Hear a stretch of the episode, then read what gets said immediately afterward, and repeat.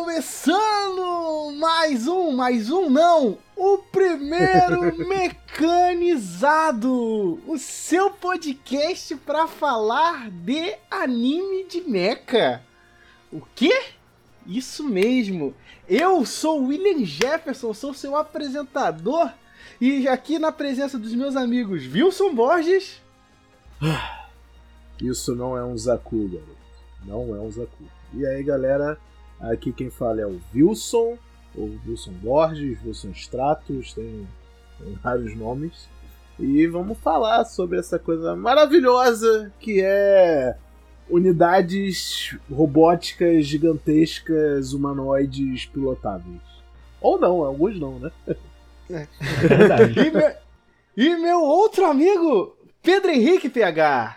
É, eu queria perguntar uma coisa para vocês, onde eu posso comprar o Gampla do Lula? Aquele Gampla tá da hora. Opa! Nós Tem que comprar o Gamplazinho do Lula. Que e, saudade do meu ex. Que saudade. Mas, mas eu sou o Pedro Henrique, cobre o IB no Twitter. É, e vamos falar de robozinho. Robozinho é bom demais. Vamos lá. Então, gente, qual é a ideia? O Mecanizado é um podcast para falar de anime de mecha, né? Que é um gênero que eu e Wilson somos razoavelmente bem versados, né? É um gênero dentro dos animes que a gente gosta demais. E o PH está acabando de entrar, de acabando de mergulhar nesse abismo que vai ser esse mundo de anime de mechas. Então a nossa ideia é discutir, falar de. Não nem necessariamente falando da história como si, mas falar do que as séries fazem de bem, que as séries fazem de mal, né? Nossas opiniões sobre elas e também a opinião daquela coisa, né? Você vai ter dois caras que viu anime de mecha a vida inteira e um cara novinho pra se inteirar nesse mundo inteiro, né? De anime de mecha. E é claro, espalhar a palavra dos amo do amor ao robô gigante, né? Nas nossas internets. Mas então, antes da gente, né, falar sobre algum anime de mecha em específico e tudo mais, a gente tem que deixar bem claro, né? O que é anime de mecha, né? Então, essa é a pauta do primeiro episódio do Mecanizado, que a gente vai discutir, apresentar, mostrar o que são os animes de mecha, como eles surgiram, né, como foi a gênese deles, e conversar um pouquinho sobre o que faz ele ser legal, o que faz a gente gostar de anime de mecha, e também tentar explicar para as pessoas para elas tentarem fugir um pouquinho do preconceito que elas têm com anime de mecha, né? Eu, durante todo esse tempo gostando, comentando, eu já vi muita gente falar assim: ai, mas porra, série de robôs gigantes, tá ligado? Eu falo, cara, it's not about that. Sabe? Tipo, é só então... política, essas é. histórias é... aí. Eu não quero ver politicagem, não. Exatamente. Então, na ideia disso, a gente vai falar e explicar um pouquinho como funciona. Beleza? Então, vamos lá!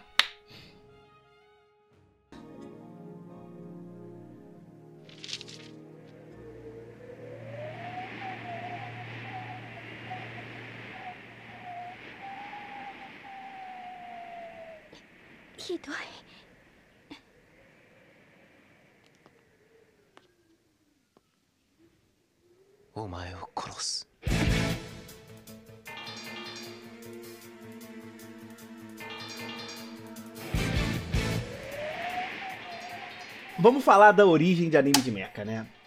Anime de mecha são quase tão antigos quanto a própria indústria de animes como um todo, né? E elas datam, né, desde os anos 60, né? Que a gente conhece um pouquinho, onde o Japão teve o seu contato com seu famosíssimo e icônico, que inclusive tem uma estátua na própria cidade, só que ninguém lembra dele porque todo mundo lembra da estátua real do Gundam, que é o Tetsujin 28. O Tetsujin 28, se não falha a memória, ele veio no Brasil, o, o, não sei se foi o Tetsujin que veio, ou foi o a versão mais adulta dele, que foi o 17, que de alguma maneira veio parar por aqui no ocidente. Mas Tetsujin 28 é basicamente o que a gente pode chamar de o primeiro anime de mecha, né? O vovô. Assim, sim. Ele é de um mangá, né, de 56, tipo, quase tão antigo quanto a a indústria de mangá modernos que a gente conhece, né? Mangá moderno que eu falo é tipo, sabe? Aquela gênese com Tezuka, Shotari Shinomori, Goragai, esses caras que meio que de definiram como a gente conhece o mangá hoje em dia, né? E ele é um mangá lançado em 56, E teve seu anime lançado, né? Em 66, né? Bastante tempo depois. Ele meio que estabeleceu o gênero de mecha. E o que, que é o gênero de mecha, né? Basicamente é uma série de anime onde tem um robô gigante. Né? Não. Não necessariamente. Eu, eu, acho, eu acho que a definição básica é ter um robô gigante e tem alguém controlando esse robô gigante. Exato. De alguma Tem maneira, que né? ter Porque alguém controlando ele. É porque senão Transformers seria. É, senão ele é uma forma Mas- sentiente de vida, né? Ué, ué, ué, ué, ué, mas, Mas mas transforma- ele de mecha. Exato. então. Mas é, aí, tipo, Astro Boy é anime de mecha. Hum, Não, Tem porque não é gente- gigante, né? Tem gente, que, conta. coloca ele como o primeiro anime de mecha, porque era um, é um Eu- robô.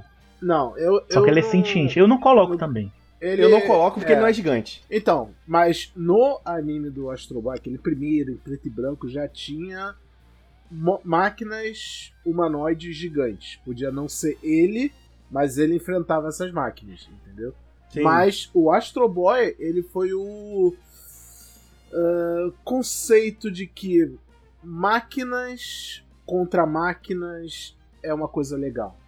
Sabe? Ah, não, com certeza ele vendeu o rolê de que robôs são legais. Robôs E são legais. isso influenciou né? Fora que isso também é da Toda uma geração, né? É, fora que isso também é da história do Japão, né? O Japão ele tem essa história muito íntima com robótica desde muito tempo. E então, sei lá, é- é uma coisa também cultural, mesmo lá pros anos 50, anos 60. É, é- é- Japão- querendo ou não, é um país onde as engenharias são muito.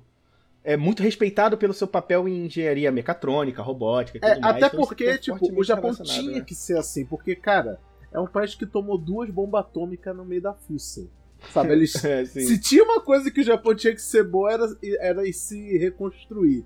Entendeu? E, ava- e avançar, tipo, tecnolo- tecnologicamente a uma velocidade que nenhuma outra nação poderia ter, porque eles estavam. Imagina, se eles não, não, tiv- não fossem assim, como eles seriam hoje, sabe? Eles, eles foram praticamente forçados a, a tomar um passo à frente. é, eu acho que evolu- evolucionário não é, não é bem a palavra, mas acho que vocês entenderam o que eu quero dizer. Né? Eles tiveram que Sim. avançar alguns anos à frente a tecnologia, a engenharia e várias outras coisas para Sobrevivência econômica, né? Sobre, é, pensar. sobre, né? E como eles ficaram capados de, de ter crescimento militar depois das guerras, eles meio que tinham que fazer era do econômico e cultural. E foi basicamente o que o Japão fez depois das guerras. Sim. E, é, e, o- e com o lançamento do Tetsujin 28, que eu não sei se ele chegou a ser lançado no Brasil, mas nos Estados Unidos ele chegou com o nome de Gigantor. Então pode ter Isso, algum- alguém que conheça ele por esse nome. Mas o nome original é Tetsujin 28. Que eu acho que Tetsujin quer dizer literalmente gigante de ferro, né? É, Homem de Ferro. É, porque o Jin é pra. É. O Tetsu é de ferro, né? E o Jin é de pessoa. É, literalmente é, é, tipo- Homem de Ferro, né? Criatura, Né? né? Homem de ferro, criatura de ferro. Sim. O, E- o 28 provavelmente é porque ele deve ser tipo a 28 tentativa de fazer o robô. É, então. né? Mas enfim. É, que é- a- acho que o Go é de contagem mesmo. Ah, É sim. tipo o número 28, eu acho que é. É, então, é, o legal do Tetsujin é que ele era basicamente a história do Frankenstein, sabe? Na real, isso, a- a história do Frankenstein é o que vai ser meio que a base pra muita coisa.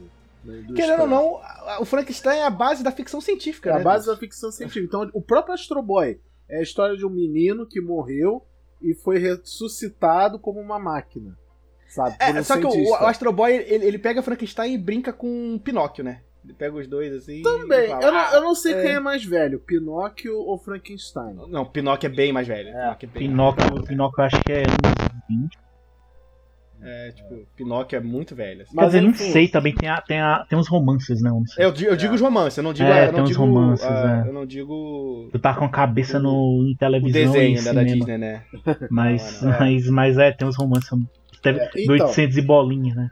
Não, aí. mas ó, o Pinóquio da Disney é de 1940. É, Pra é bem ideia. anterior ao Astro Boy. Astro Boy é 53. Então. Mas eu digo mais o Frankenstein porque o Frankenstein, não o Frankenstein, o monstro do Dr. Frankenstein, que não tem nome, né? O nome dele é monstro, basicamente. Sim. Tem essa coisa da indústria que é a criatura, ela não é boa nem má. Ela é o que a pessoa que estiver controlando ele é. Né? É o mesmo conceito, por exemplo, da bomba atômica. A bomba atômica ensina uma coisa ruim. Ela não escolheu ser ruim. Quem aponta ela é, e o jeito que ela é usada é que define se ela é uma coisa boa ou ruim. O Tetsu de 28 vem meio que com essa proposta. Ele é, um, ele é literalmente um robô usado militarmente, só que dão o controle dele para uma criança.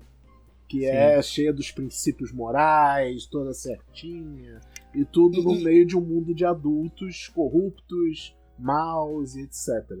Não, e, e, isso é importante porque isso já já dá um pontapé inicial para como a gente vai, vai enxergar o gênero de anime de mecha pro futuro, né? Porque essa dicotomia de uma criança que tem que pilotar um robô, controlar um robô no mundo de adultos, no meio da guerra, já tá no Tetsujin 28, sabe? Tipo, e isso vai ser palco de discussão das com certeza as séries mais famosas de mecha que a gente conhece tem como cerne esse tipo de discussão, né? O jovem envolvido no mundo de guerra, né? É, fora que Tetsuji tem essa característica de que, diferente dos outros mechas, em que ele não é pilotado de dentro do mecha. É, é que, tipo, ele é, ele é meio ciente, ele é senciente de alguma maneira. Ah, eu, já, né? ah, eu não lembro, aí eu já não sei Tipo, ele não eu fala. Sei, eu sei que o garoto controla ele por um controle remoto. Então, esse é o rolê. Ele não fala, mas ele tem uma consciência ele interage com o menino, mas tudo que ele faz é, tipo, sugerido por ele pelo relógio, entendeu? E aí. É por isso que ele não pilota, entre aspas, como a gente conhece o conceito de pilotar. É, mas, mas mesmo assim, tipo, a camada de profundidade do Tetsujin, profundidade narrativa que eu quero dizer, é que, tipo, o controle que controla o Tetsujin pode ser literalmente usado por qualquer um. Está na mão da criança. Mas se outra pessoa pegar o controle, ela também vai controlar o Tetsujin. Sim, sabe? Sim, então sim. isso vai ser válido mais para frente para diversas outras franquias em que o Mobile Suit vai passar. O Mobile Suit, perdão. O robô gigante. já, tô, já tô me adiantando aqui. o... é. O robô gigante ele vai ser pilotado por alguém como se fosse um carro, um tanque, um avião ou alguma coisa assim. E também depende da índole da pessoa, de como ela vai utilizar. Que é a mesma coisa, sei lá, um carro, né? Um carro É uma ferramenta. Isso. Ele é uma é ferramenta. Uma ferramenta Sim. É, ele é apenas uma ferramenta. Ele não tem é. valores morais. É, o é. que você falou é. antes. E, e, o mais legal disso, quando a gente bota em perspectiva, é que por mais que ele tenha esse fator, fator ferramenta, ele é um personagem. O robô é um personagem, né? É e por conta disso é muito sobre as aventuras do robô e seu amiguinho. Então, a série é super episódica, né? Então, tipo, é monstro da semana. Aquele formato que era super popular nos anos 50, 60, 70, basicamente. E que foi a base de construção de praticamente todos os animes dessa época, né? E aí a gente, pum, temos uma criança pilotando um mecha. E tudo muda, né? Isso em 66, tudo muda quando chegamos nos anos 70, né? Que aí o, o senhor Gonagai, né, conhecido como um dos caras mais influentes da história do mangá e do anime no mundo, decidiu produzir também o seu robozinho, né? Nessa época ele, ele vai lá e desenvolve tanto no mesmo tempo o mangá e o anime de Mazinger Z. E William, o que é Mazinger Z? Cara, ele é o conceito de robô moderno que a gente conhece. Que tem um cara em cima do robô o pilotando. No caso, é o Koji Kabuto, né? Que é com certeza um dos personagens mais icônicos e conhecidos do Gonagai, né? Que ele sobe no, no Pilder dele, né? E encaixa na cabeça do Mazinger e a partir dali ele pilota. É, como personagem ele deve estar pau a pau com o Devilman, né? Eu acho que Devilman ainda é mais conhecido do É, eu acho que Devilman ainda é mais. Até porque o Devilman ele teve várias iterações até recentes, né? Sim. Teve filme. Mazinger também, Cyborg Mazinger 009. Também. Só que Devilman Crybaby foi um fenômeno, né? É, é. Mas Índia também teve, teve um filme teve, recente teve filme, que saiu filme. no Brasil, saiu nos cinemas do Brasil, sabe? Eu não consegui assistir na época, chateado, porque só tinha no cinema de Playboy.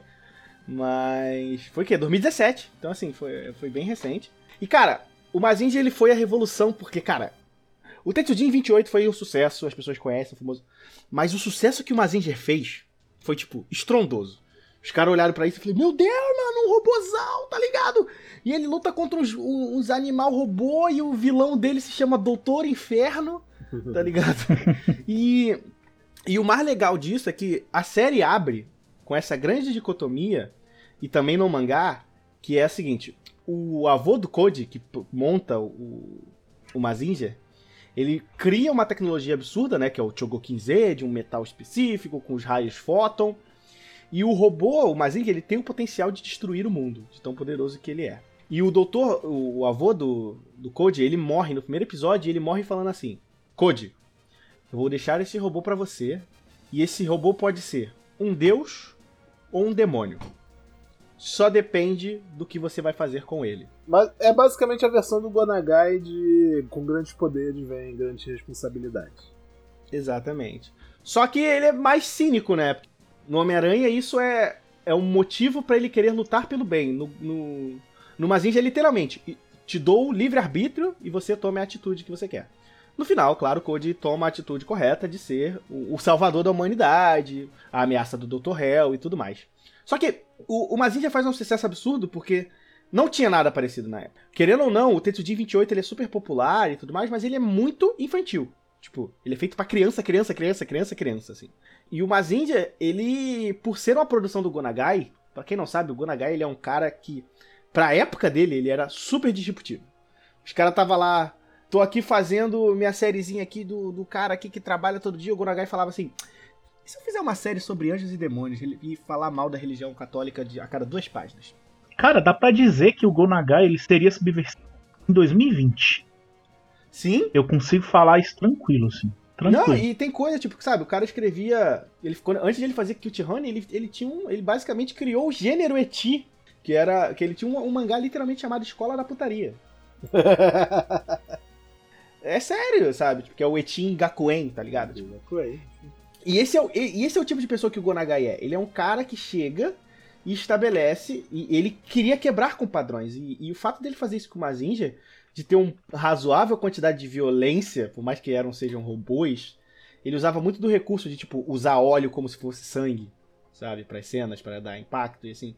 E querendo ou não, os, os animes e os mangás nessa época eles eram muito chapa branca assim. Tipo, o, o, o que eu digo shonen, né? Eles eram muito chapa branca, não tinha sangue, não tinha violência, porque tinha negócio das crianças. No máximo você encontrava violência era nos Gekigas, que eram nos mangás para adultos e tudo mais. E o Gonagai decide fazer isso em revistinha shonen, né? Então, ou seja, ele tem esse apelo para crianças e adolescentes e ainda assim toca em aspectos muito sérios de narrativa, né? Esse rolê dos anjo e demônio, poder lidar com isso, isso foi absurdamente popular e o Mazinger gerou uma tendência. Isso virou tendência de mercado. Ele, né? ele sedimenta o, o, o anime de mecha pela primeira vez no mercado, assim, de vez. Ó, Sim. existe um segmento que a gente pode trabalhar em cima, e aí nasce o que a galera fala que é a época do, do, do super, super Robot, né? Isso. E aí ele cria isso, ele sedimenta esse mercado, e aí as pessoas começam a olhar para animes de mecha e obras de mecha com uns olhos bem mais. Ó, tem uma coisa aí que a gente pode fazer dinheiro, hein? Dá pra vender Sim. esses bonecos tudo! e, e, essa, e acho que isso é uma coisa que a gente não pode deixar de falar de anime de mecha quando a gente vai falar de aqui, que é a relação dele com o mercado. Porque quando você cria anime de mecha, você cria um brinquedo, basicamente, né? E, e, as empresas veem um potencial absurdo de vender brinquedo, assim, sabe? Tipo, na época que o Mazinger queria, né, saiu todo mundo queria ter um Mazinger em casa.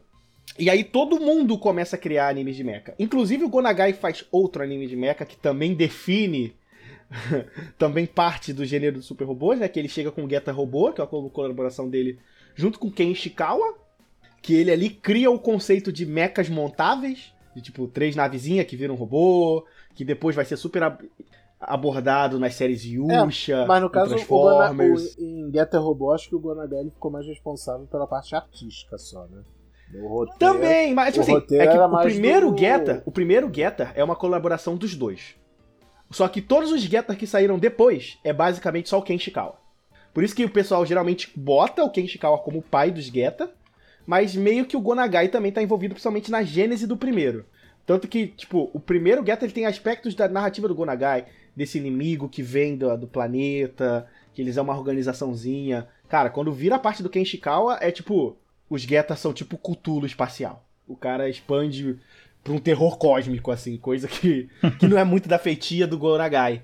Mas isso acontece mais pra frente. No início mesmo é aquele rolê bem parecido com o que o Gonagai escrevia. Mas claro, Ken Ishikawa foi um dos caras que ajudou muito a desenvolver essa ideia. E claro, ele também desenvolve, por consequência do robô montável, ele também é, o Geta Robô chega com um rolê de mais de um piloto, né? A galera lutar junta, né? Que depois isso virou tendência em Tokusatsu, né? O que seria o Super Sentai sem os robôs montáveis no final, de cada um juntando os robôzinhos junto. E isso aí gera uma tendência de mercado. Absurda, né? Então, o mercado cria uma cacetada de anime de mecha nessa pegada. Ainda no episódio Monstro da Semana, de um monstro diferente. E aí surge o gênero Super Robot, né? Que tem como grandes características ter, tipo, poderes não explicáveis. Os mechas usam poderes que a gente pode dizer tirados do cu. Não, os mechas É. são super-heróis. Os É, mechas são super-heróis. Isso, perfeita definição, pegar. É tipo, ele tem um poder que a gente não quer explicar e ele vai enfrentar inimigos espaciais que a gente também não quer explicar. É, é, é meio que uma relação. Assim, o Mecha, ele não tem lógica, sabe? Tipo, você, se, vo- se você, você vai. Se você olhar o Gatai. Desculpa. Se você olhar a junção quando o Getter robô forma a, a forma dele robô, né? Que eles são três veículos individuais Três navezinhas que viram robô que gigante. vira um gordo. robô. Você vê aquilo você vê que não tem nada mecânico funcionando ali. É simplesmente três nave que junta e fez um robô. Como que fez um robô? Não importa. Ele é um robô, sabe? É um robô, exatamente. Ba- é se, for, se for definir Super Robot com uma, uma frase, uma palavra, é isso. Não importa. Não importa. Não importa. É. Abraça Não e importa. aceita. Vírgula, é um robô. Pronto. Exato. E, e- e aí o que acontece? Nos Super Robot você tem muita dessa narrativa do robô ainda ser parte dos personagens, assim. Tem a tecnologia que motiva o vilão lutar, ou o robô é aquele tecnologia escolhida que pode salvar o mundo. E que é o que rola com o Mazinger, por exemplo, né? Ele pode ser o demônio que vai destruir ou o salvador do mesmo. Então, o robô ele tem um protagonismo ainda dentro da série e ele é meio que tipo, ah, ah, tipo, o vilão do Scooby-Doo, malditas crianças adolescentes. é tipo o, o Dr. Hell no final de todo episódio de Mazinger falando, maldito Mazinger, sabe? Tipo. Então, a gente tem uma pancada de séries super robô que sai nessa época, né? É Mazinger, Geta Robô, é Daitarni, Zambote, sabe? Dankuga. Grandizer. Grandizer, outras séries do, do Gonagai dentro disso, né? Aí vai ser o Mazinger, o Great Mazinger. Só que elas têm, su- super ficam nessa fórmula. E, tipo assim, meio que nos anos 70, anime de mecha vira o que shonen de batalha é hoje. De ser a coisa mais popular. É uma das coisas mais populares. Já saturou, aí- né? Saturou. E chega na parte que satura. Tipo assim, a galera fala assim: Meu Deus do céu, eu não aguento mais ver. Eu ligo a TV, tem quatro robôs diferentes com poder. Um poder do sol, outro poder da nuclear e outro. É, é aquilo, né? Tipo, tá legal, isso tá bonito e tal, mas. Ah, e o que mais? né? O que é que mais? nem ligar a TV hoje, todos os animes são Sword Art Online. Exato, é tipo isso. É, Exatamente. É, Hell, a gente tá no Hell. É, Hell. Tudo Tudo no Hell, cara. Não é o Shonen Hell mais não, cara. É, o A gente já Hell. viveu. a gente- então, a gente- o Japão já viveu uma época em que o, o inferno era anime de mecha. Anime de Super Robot de 70. Mecha. Sim. E aí chega no final dos anos 70, em 79, a gente tem a, a, a última grande revolução do gênero, né? Que o senhor Yoshiyuki Tomino, um cara que já tinha produzido umas séries de Super Robot, é, um pouquinho atrás, ele decide com um projeto razoavelmente ambicioso escrever Mobile Suit Gundam. Moeagare, Gandamu. Exatamente. Essa série que eu acho que a gente pode chamar de o Ford do- do- dos animes de mecha. Caraca, perfeito, mano. Ótimo, ótimo isso? termo. Porque, tipo, quando ela saiu, ela foi um flop. Absurdo. Fracasso É. gigante. Foi um fracasso gigantesco. Tudo que ele se propôs a fazer deu errado. O anime deu errado porque não dava audiência, os brinquedos não vendiam. E, e por que não vendiam? O, o Tomino, ele fala assim: sabe o robô? Esquece ele. O robô é, é, é tão importante numa série quanto, sei lá, o Rasengan é importante no, no anime do Naruto. Ele é só uma ferramenta de luta. Ele não é mais nada além disso. É, o- é é o que o PH falou mais cedo, né? É uma ferramenta. É uma ferramenta. Não é nem que, tipo, esquece o robô. É tipo, ó, tem um bocado de coisa aqui além desse robô que vocês não estão vendo, gente. Tem um monte de coisa. E, e a grande coisa que muda é que o Tomino fala assim: sabe esses inimigos que são bicho espacial, demônios vindo do, debaixo da terra, seres reptilianos? O Tomino fala: esquece isso. O nosso inimigo aqui é o próprio ser humano. Então, o Gundam chega e revoluciona na época, né? Em 79 as pessoas falam, tipo assim. Só que o problema é esse: as pessoas não estavam prontas para aquilo. As pessoas ainda estavam querendo robôs com poderes espaciais vindos do nada, enfrentando robôs ainda maiores. Enquanto o Tomino estava querendo contar uma, uma história sobre a guerra, sobre conflito, sobre ah, a humanidade. Sobre a experiência do Japão na guerra. Sim. É o famoso. É, tra- é, como é que é o nome disso? É trauma, trauma pós-guerra. Tá uma É, então, tipo, tanto que a história de Gundam, né, ela começa com uma bomba nuclear, entre aspas, né? Porque quando a colônia cai e ela destrói a Austrália, né? Quase dizima a humanidade. né? Ele ferra a humanidade de um jeito e é o a analogia do Tomino pra a bomba nuclear, né? Pra motivar a guerra. E, e o que, que ele decide contar nessa história? Ele decide contar a história de um adolescente. Um adolescente que é muito adolescente. Dentro de um contexto de homens e adultos e guerras. E o grande rolê do Ganda é que ele é uma história. É, é que não tem um termo bra- português pra isso, né? Que é um, um coming to a age history, né? É uma história sobre amadurecimento. Sinceramente, eu não diria nem que é sobre amadurecimento, sabe? Porque amadurecimento ainda dá. Ainda dá sens- sensação de escolha. É mais tipo, ele, ele não teve escolha. Só ele podia fazer um serviço em específico, e ou ele fazia, ou ele te- ter que arcar com a responsabilidade de ter vida nas costas dele. E aí dá tudo errado, né? Gundam não vende nada, as pessoas não assistem, a série é cancelada antes de, de- de ser terminada, né? O, o Tomino tinha um, um projeto de pra quase 50 episódios e a série termina com 39, não é, Vicente? É, eu- Me falha a memória? Eu acho que é isso, ela termina com 39 episódios. É, 30, Então- 39. É 39, né? E então, tipo assim, a Sunrise faz assim. Então, cara, a 43, empresa, né, fala, 43, 43. cancela essa merda, deu tudo errado. E por muito tempo, os Gundams não são, não é considerado um sucesso. Muito pelo contrário, é um grande desastre.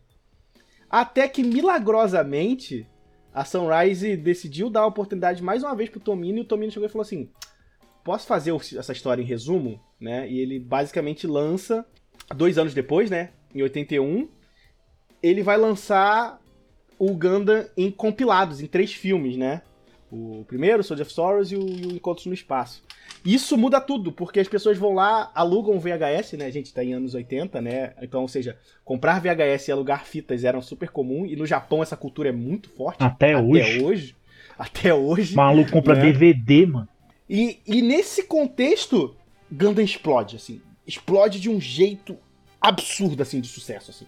Os robôs começam a esgotar nas lojas, os jovens começam a fazer cosplay das uniformes militares, e vira uma revolução, né? Porque ninguém mais, depois de Gundam, quer saber de robô gigante contra, sabe, negócio espacial, tecnológico, assim. É aquilo, querer até quer, mas pelo menos agora tem variedade. Você pode escolher o que você quer ver, né? Não, mas eu digo assim, assim, não tô dizendo que as séries de super robôs morreram por causa de Gundam. É. Mas o mainstream, o popular, Virou isso. se tornou ser séries real robot, né? Que é o que o Tomino desenvolveu, que é são séries sobre conflitos entre o inimigo e o humano, a tecnologia. História de guerra. Muita história de guerra. Tipo, vamos falar a história de guerra mesmo. Gente sofrendo. E a tecnologia é próxima, né? Tipo assim, claro que a gente não tem robôs gigantes andando. Antes a gente tava falando de robôs que eram super-heróis.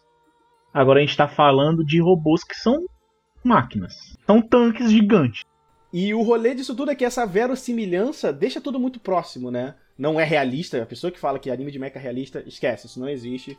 Você pode, sei lá, você conta no dedo os que são próximos de um realismo. Realista no sentido de que, tipo, lembra que eu falei antes, né? O Super Robot é basicamente, não importa. É um robô. Né? Em Ganda, e a partir daí o gênero Real Robot, é no conceito de que eu sei que isso é uma ficção, mas o jeito que está sendo explicado faz tanto sentido que faz Eu consigo acreditar, né? Eu consigo Na acreditar. vida real. É muito verossímil. Então, a gente é mais pé no chão, a gente pode dizer assim. Então, então basicamente a gente depois de Ganda a gente tem esses dois gêneros que esses dois subgêneros dentro do anime de mecha, né? O real e o Super Robot. E aí, mais pra frente, dá super certo. A gente tem várias séries que são super populares. Depois de Ganda, a gente tem Macross. A gente vai ter Zeta Gundam. Macross é ter- importante, hein? Macross, ele é outro marco, assim, na história da, da indústria de mecha, porque foi Macross que inventou Sim, é, é um rolê que, que a gente consegue. E, e o Macross, ele, ele, ele é mais interessante porque ele tem o rolê da guerra, mas a guerra não é o principal no Macross ainda por cima, né? No Macross é tipo assim: tem essa guerra, mas a gente vai contar uma história de triângulo amoroso. Romance. Música. Sabe? Tipo, sim, sabe? Tipo, a gente quer. A guerra tá ali, ela tá presente. E, tipo, no final do mundo, no final da guerra, quem salva o mundo é uma menina que canta. Não é um conflito, não é uma arma. Gente, eu, eu, eu amo que Macross. Macross também tem um filme Sim, com que, que também que também fez Macross ficar muito popular, né? Por mais que a série de TV foi de sucesso, o Do You Remember Love é o que as pessoas lembram quando elas pensam em Macross, né? Eu, então, eu ia falar isso, cara. É, Macross é tão isso que o William falou de. é, não é sobre mecha, não é sobre guerra, é sobre romance. Que o nome do filme é Do You Remember Love? Você se lembra do amor? Sabe? Parece que é coisa da Disney, sabe? É, é- é doido isso. Macross hoje em dia é basicamente idol, né? Assim, ele sempre foi, né? Não, mas assim, tá meio que full. Só que é robô como, não. como Tira o robô é que tipo, é que como eles abordam isso, que por exemplo, você pensa o, o Macross 7, que é bem uma série bem final dos 80, início dos 90, eles pegam o conceito de idol e aplica a banda de rock. E aí, tipo, chega no Macross Frontier, que é o- a ascensão do pop, da cultura de idol com pessoas de verdade no Japão, e eles decidem fazer duelo de diva pop.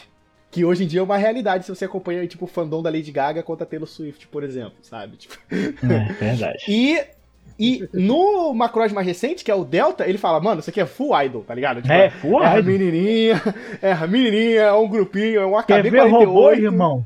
Vai procurar outra coisa pra fazer. É, não, os robôs, os robôs em Macross Delta, eles são, tipo, o, é, a distração ou efeito de palco pras meninas cantarem, sabe? Tipo, no- Não, eu ia falar que outra característica do Macross também, que deixou, ajudou ele a se tornar muito popular, principalmente com brinquedos, que tudo que a gente vai falar a partir de agora interprete desse jeito. Essa coisa foi importante por causa do brinquedo. Que é a base dos robôs é de. Nossa, sim, o fato do robô transformar, mano. Puta merda, né? Ele é basicamente um Transformer, só que ele não tem personalidade, só que é um caça padrão que vai virar um robô estiloso. E isso foi tão influente que Zeta Gundam teve que ser transformado por causa do sucesso do, do Macross, assim. Exatamente. Eles viram assim, opa, as pessoas já não querem mais aquele robô montadinho e bonitinho. Ah, Wilson, mas já tinha isso em Getter Robô. Mas não como Real Robot. Sabe? Tipo, é um caça perfeitamente funcional que vira um robô perfeitamente funcional. A montagem você faz vê a sentido. vê Não é só, sim, tipo, sim. Três coisas se papocam, brilha e aparece um robô. exato, exato, exato. E aí a gente tem essa, essa ascensão ainda de, de animes de Mecha Real Robot nos anos 80. Tipo, os anos 80 perme- são permeados por essas séries de, de, de Real Robot. E nos anos 90 elas caem em decadência. Em total decadência. Por mais que você tenha séries que surjam nos anos 90, como a franquia Yusha, que a gente vai falar um pouco mais pra frente quando a gente fizer um podcast sobre essa franquia também, mas ainda assim não é mais aquele sucesso do que os animes de Mecha Real Robot fizeram. Então, sabe, na- nos anos 80, sei lá, devia ter cinco, sei lá, 5, 6 animes de Mecha Real Robot por ano, que pra época é um absurdo, né? Hoje em dia você Um dia tem cinco Isekai por temporada, meu irmão. Ah, inclu- curiosidade, PH, um dos primeiros Isekais que a gente tem também é de anime de mecha, né? Tipo, você bota aí o Visions of Scalflone, É verdade. né? O Five Star Stories. Não, errado, errado, errado, errado. O primeiro Isekai de Mecha é. Não, mas eu acho que o Scaflone é antes de Guerreiras Mágicas, Wilson. O Scaflone, o Scaflone acho que é Eu antes de acho que é, eu Mágicas. acho que é. O Scaflone é é. antes. Scaffolding é 96 É, e Guerreiras 90, Mágicas, é. deixa eu ver. E não, rapaz, Guerreiras Mágicas é antes, verdade. Guerreiras Mágicas é 94. Aí, olha aí, o Wilson. Olha aí, ó. Wilson. Tá certo, tá certo. Não, tô maluco. Tá certo. Não, mas, mas, mas isso é uma piada, tá, gente? Quer dizer, tem mechas em, em Guerreiras Mágicas Arte? Tem. Oficialmente elas são mechas, nos últimos 5 anos são considerados mechas, né? É, sabe, tipo, é- isso é um bônus. Porque nem como mechas são considerados, são considerados como criaturas mágicas que por coincidência É, parecem é. mechas. Né? No meu coração, no meu coraçãozinho, Guerreiras Mágicas é o primeiro Sekai de mecha, porque eu considero Mas fica aí, fica aí o aviso. Mas Aguardem o episódio de Guerreiras Mágicas de Ah, mas com certeza! Com certeza, com certeza. Mano, isso com certeza vai acontecer. Já, já anota aí, isso com certeza vai acontecer. É. Então, então estamos to- todos de acordo. Todo mundo aqui acha que Guerreiras Sim, Mágicas é um sim. anime de mecha. Bora. Sim, sim, sim. Mas então, e aí, essa decadência dos animes de mecha, principalmente nos anos 90, gera uma reação. Né? E essa reação se chama um, um anime que eu não Giganda. gosto. Também. Assim, também, Wilson. Ge- Porque- Giganda, Giganda, eu acho que ele é mais um. Um Real Robot homenageando. Então, na real, pegar. O Giganda, ele é, ele é um, ser- ele é não, um não. pedido de desespero. Assim, porque. é sério, porque Que deu muito certo. Porque que deu muito os certo. não estavam dando certo como Real Robot mais. Então, tipo, os caras falaram assim: e se a gente tentar ser um pouco Super Robot? Beleza, mas como é que a gente. Como é que a gente faz isso? Vira Dragon Ball. De Ganda é basicamente isso. É, é Ganda, só que Exato, como se fosse Sabe? Dragon Tipo, é, Ball. o- É é o mesmo rolê. E É aí é um, é um sinal de desespero da Sunrise. Deu certo. mas é um sinal de desespero. e por conta disso, a gente tem a grande revolução que é Neon Genesis Evangelho, em 95. Esse, esse que é de fato o último. Tá, não vou dizer que é o último. Mas eu digo que causou revolução. É, mas eu acho que- pode ser. Eu, eu, É. Evan- Evangelho é diferente porque ele, ele ultrapassa ele, ele ultrapassa revolucionar mecha e ele revoluciona anime de forma geral. É, é isso que pega nele. Aí, aí, aí que a gente começa a entrar em conflito, porque pra mim, Evangelho não é. Ah, não, mas viu, isso aí é uma discussão que, que, que é complicado, né? Tipo, Se o mundo diz que é, quem sou eu, na minha ignorância, pra dizer que não é? Mas, na minha humilde opinião, diferente de Guerra Arte, eu, eu não acho que Evangelho é um anime de mecha. então, eu mas por que, odeio. por que, É diferente. Mas, por que enfim, o, o evangelho continua. é importante? Porque ele, o evangelho é um sinal do seu tempo, né? Porque caras como Hideki Anno, o diretor do Evangelho, ele era uma criança barra adolescente quando os Gundams estavam super populares, né? E, e quando ele virou adulto, ele virou um animador, um diretor de anime, ele falou, pô, aquelas histórias que eu gostava tanto não estão mais na TV, né? E aí ele decide contar a versão dele. Ele já trabalha das- com ideia antes. Sim. Ele faz Só que- Gunbuster. É, só que o Gunbuster é uma carta de amor ao Super, né? Sim, mas, mas assim, você já vê que ele já tava. Ele já tá chafurdando a fuça dele em coisa de mecha já. Ele, ele, ele já tava apaixonado. E aí ele decide fazer o Evangelho, que basicamente ele fala assim, cara, vou, vou fazer a minha interpretação de Ganda. Tipo, é por isso que eu tenho problemas com, com Eva hoje em dia. Porque quando eu assisto Eva, eu falo assim, você só tá tentando ser o primeiro Ganda. Do seu jeito. Ah, Eu não, sei, eu eu não, sei, eu, eu eu, sei, eu, eu eu, sei. acho, eu acho que, tipo, o mote pode ser. Tipo, o Shinji é o Amuro. Exato, sim, sabe? Tipo, mas eu acho que ele, ele para aí meio Ele que é- rápido. Não, mas até. como eu falei, é a versão do ano. Isso não Então. quer dizer que ele tá copiando, ele tá dando a interpretação dele. Então, mas aí que tá, cara. Esse negócio de. Ah, é a interpretação do ano. Não é isso. O Shinji é o ano. Você acha? Gente, calma. Não, é o. Foco. é, tipo, Não vamos queimar Não, pega, pauta. pega. Não vamos queimar pauta. O episódio exato, de Evangelho esse- vai ter 40 horas. Esse não é um episódio de Evangelho. É, mas assim, o que eu quero dizer é que ele aborda de, de vários aspectos que o u- utilizou, principalmente o primeiro, e que foram deixados pra trás, né? Que é o trauma do jovem, do meio da guerra, a pressão. O que pega muito em Evangelho é drama psicológico, cara. Sim, Saúde mental. Sim. Aliás, isso gera. Gera. É meio redundante falar isso, perdão, mas. Gera um gênero que é anime de mecha psicológico. anime de mecha psicológico. sim. É verdade, mas, É, assim, não, mas é, é. verdade. É um É, gênero. começa a sair é um um gênero. esse. Sai uma pancada de anime de mecha dark e pesado por causa de Evangelho, sabe? Por, Tipo, é, por exemplo, depois de, Eureka, de- depois de Evangelho, a gente tem animes como, por exemplo, Eureka 7. Eureka 7 é um anime de Mecha Real Robot psicológico.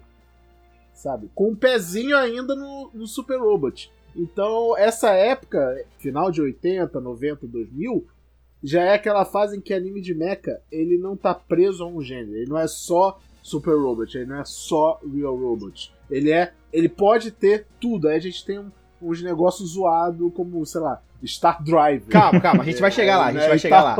A gente vai chegar lá. E aí a gente tem no final, tipo, acho que a última grande revolução e meu anime favorito de todos os tempos chega em 2008. Com o Tengen Toppa Gurren Lagann, que é basicamente a maior carta de amor já feito para o gênero de anime de mecha da história da humanidade. Porque toda a equipe envolvida no, no Tengen Toppa Gurren Lagann, que é a galera da Gainax, né? Esses caras eram todos apaixonados por anime de mecha. E eles decidiram falar assim: bora fazer um anime onde a gente vai homenagear todos os animes de mecha que a gente gosta. Então a série vai usar muito dos tropes. Tipo, o Simon, ele tem muito do Amuro, né, no, no- no conceito dele, sabe? Ao mesmo tempo que ele bebe dos super robots do moleque escolhido, sabe? Da tecnologia que não faz sentido, depois tem a, mil- a militarização, sabe? Tem os inimigos desconhecidos do espaço.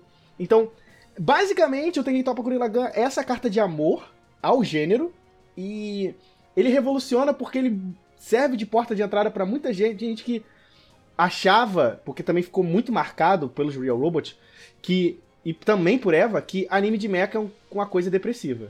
Não é nem que é depressivo, é que é uma coisa muito. Você não tá aqui pra sorrir.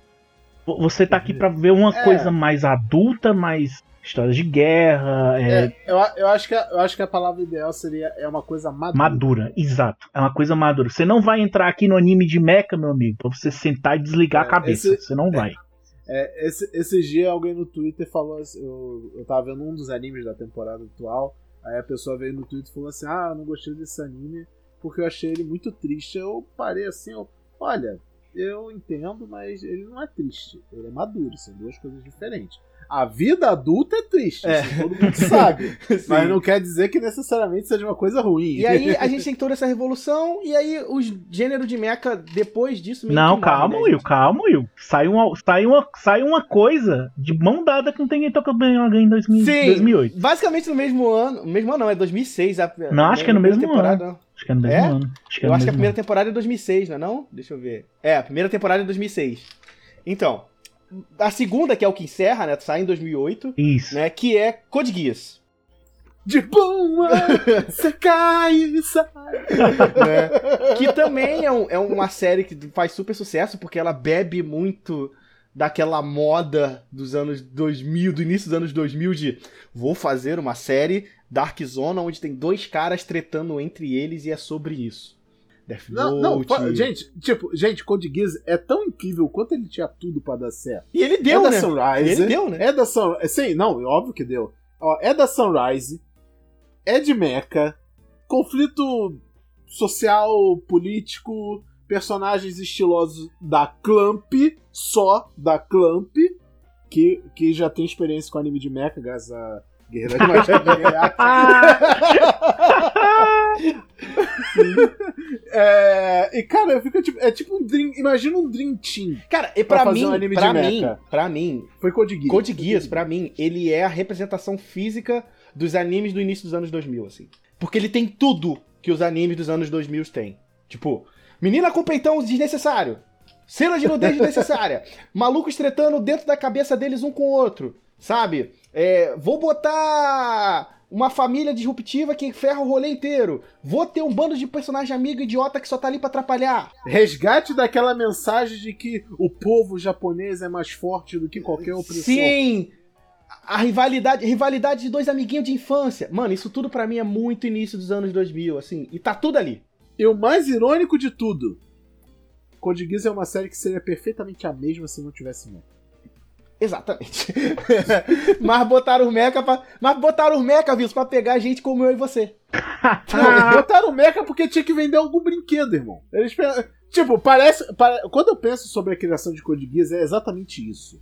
Sabe? É tipo, eles pensaram nessa história toda e falaram: caraca, essa história tá foda, né? Aí chegou o, o gerente de marketing na sala, que deve ter chegado atrasado nesse dia, porque senão teria sido a primeira coisa a ser pensada, obviamente. Ele chegou e falou assim: pô, maneira essa ideia aí, mas o que, que a gente vai vender disso aí? Aí todo mundo ficou olhando pra cara do outro, assim, tipo.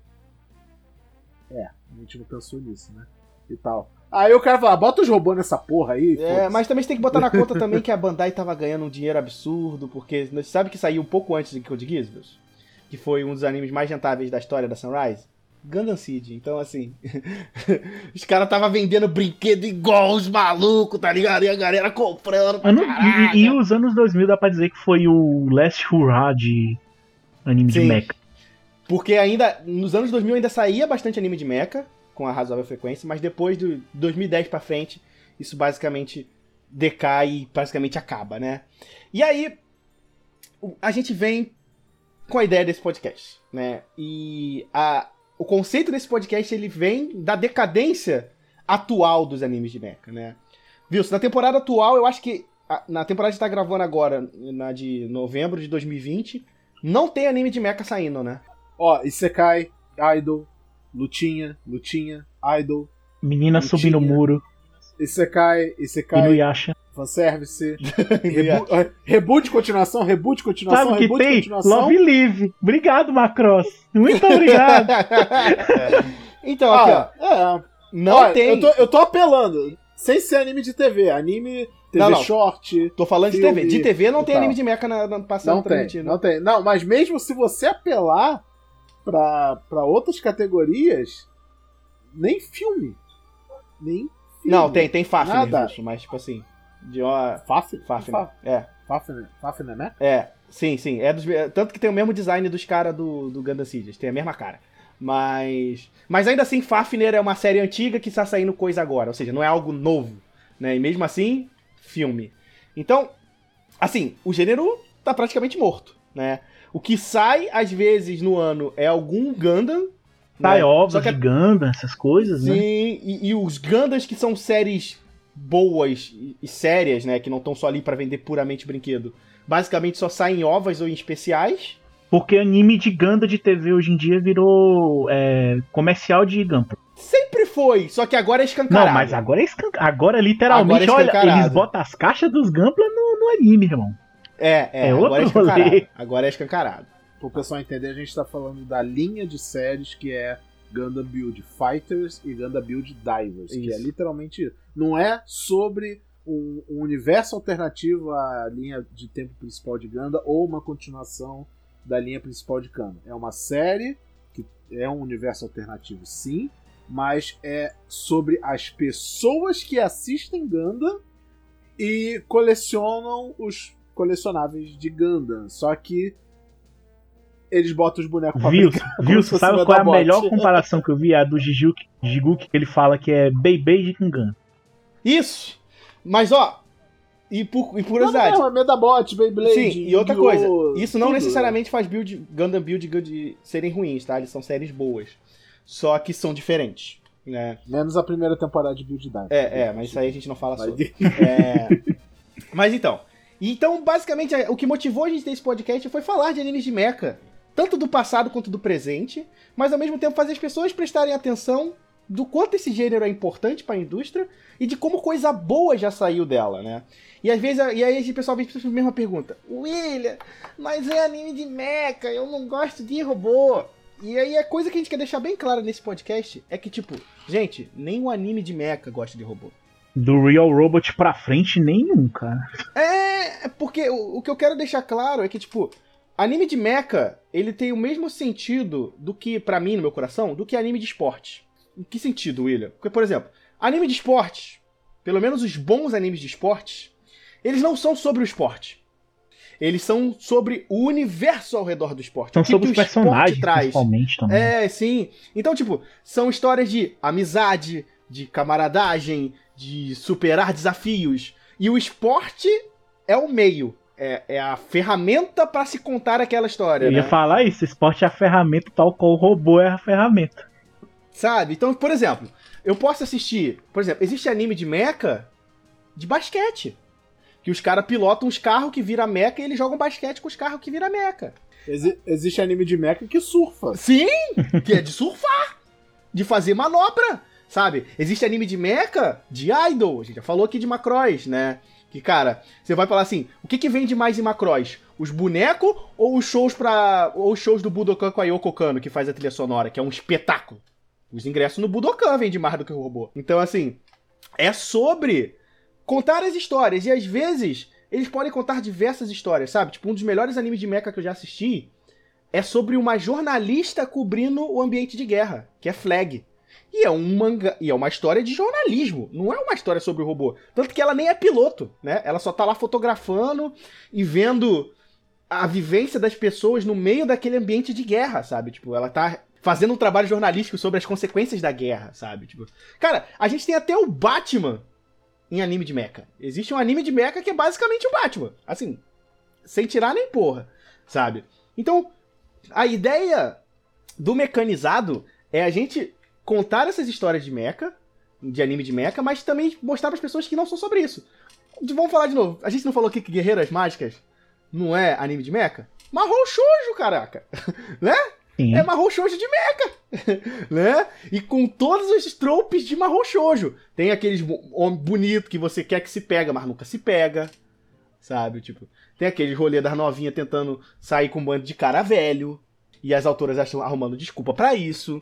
E é isso que para mim é, faz eu gostar muito desse gênero. Fora que a gente também deve, é importante a gente colocar que mesmo que você diga assim, ah, eu não gosto de anime de mecha, beleza, é gosto, você tá no seu direito, mas tenta assistir pelo, sei lá, valor histórico, porque se você tem um anime que você gosta hoje, muito provavelmente ele não existiria se não fosse por Tetsuji 28, Majinzer e Gundam, sabe? Porque o que a gente tá tentando dizer aqui nessa introdução é basicamente isso, sabe? Tipo, não é só tipo, ah, olha como esses animes de mecha surgiram. É, olha como este gênero de anime definiu toda uma indústria.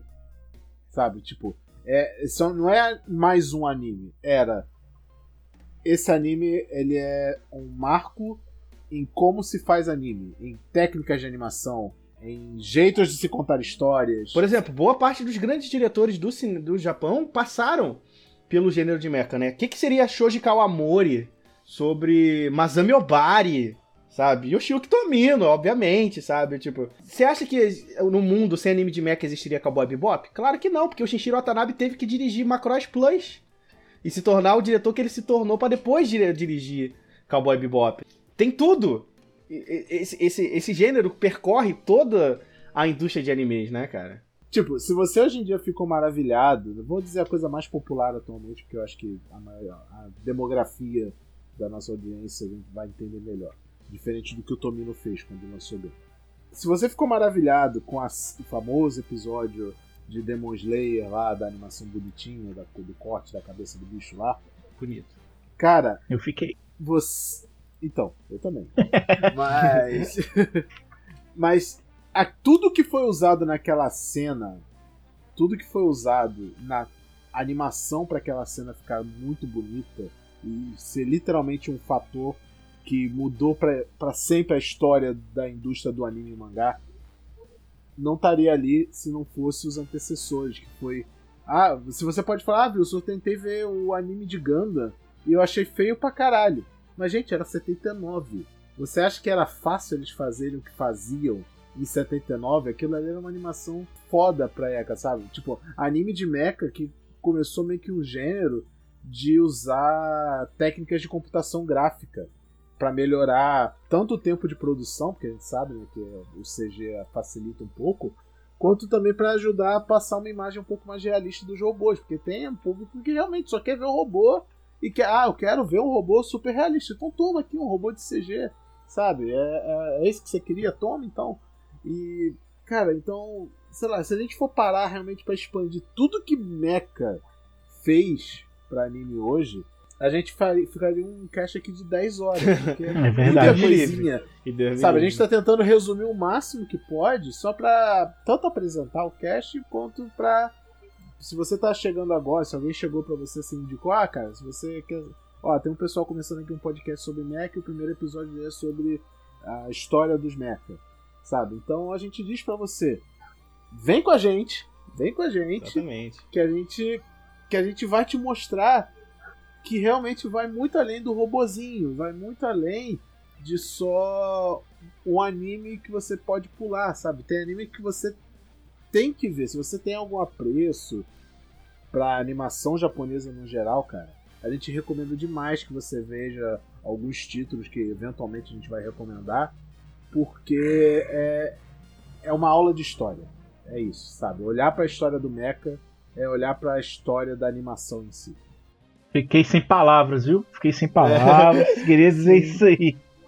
Então, ba- basicamente é o seguinte, o, o Mecanizado é isso, nós, um- nós teremos esse projeto para falar de animes de mecha, vamos falar dos velhos e dos novos, a ideia do podcast é ser de 15 em 15 dias, porque a gente tem outras vidas, a gente tem outros trabalhos e não dá pra ficar vendo tanto anime de mecha em tão pouco tempo, mas de 15 em 15 dias a gente vai estar aqui falando de anime de mecha pra vocês. Cara, eu só quero agradecer pra quem já entrou e já assistiu esse primeiro episódio, está aqui ouvindo, chegou até aqui nesse momento, então obrigado né? Procurar a gente nas nossas redes sociais, né? Sempre no mecanizado, Facebook, Instagram, Twitter, né?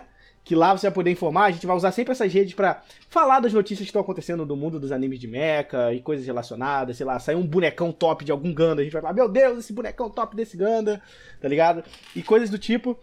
Então eu espero que vocês tenham gostado, espero que vocês tenham entendido o que é o anime de mecha, né? A importância dele, né? E por que é tão legal poder acompanhá-lo. E que vocês entrem, como o Vils falou, nessa nossa jornada, né? Pra explorar esse universo tão vasto e tão denso.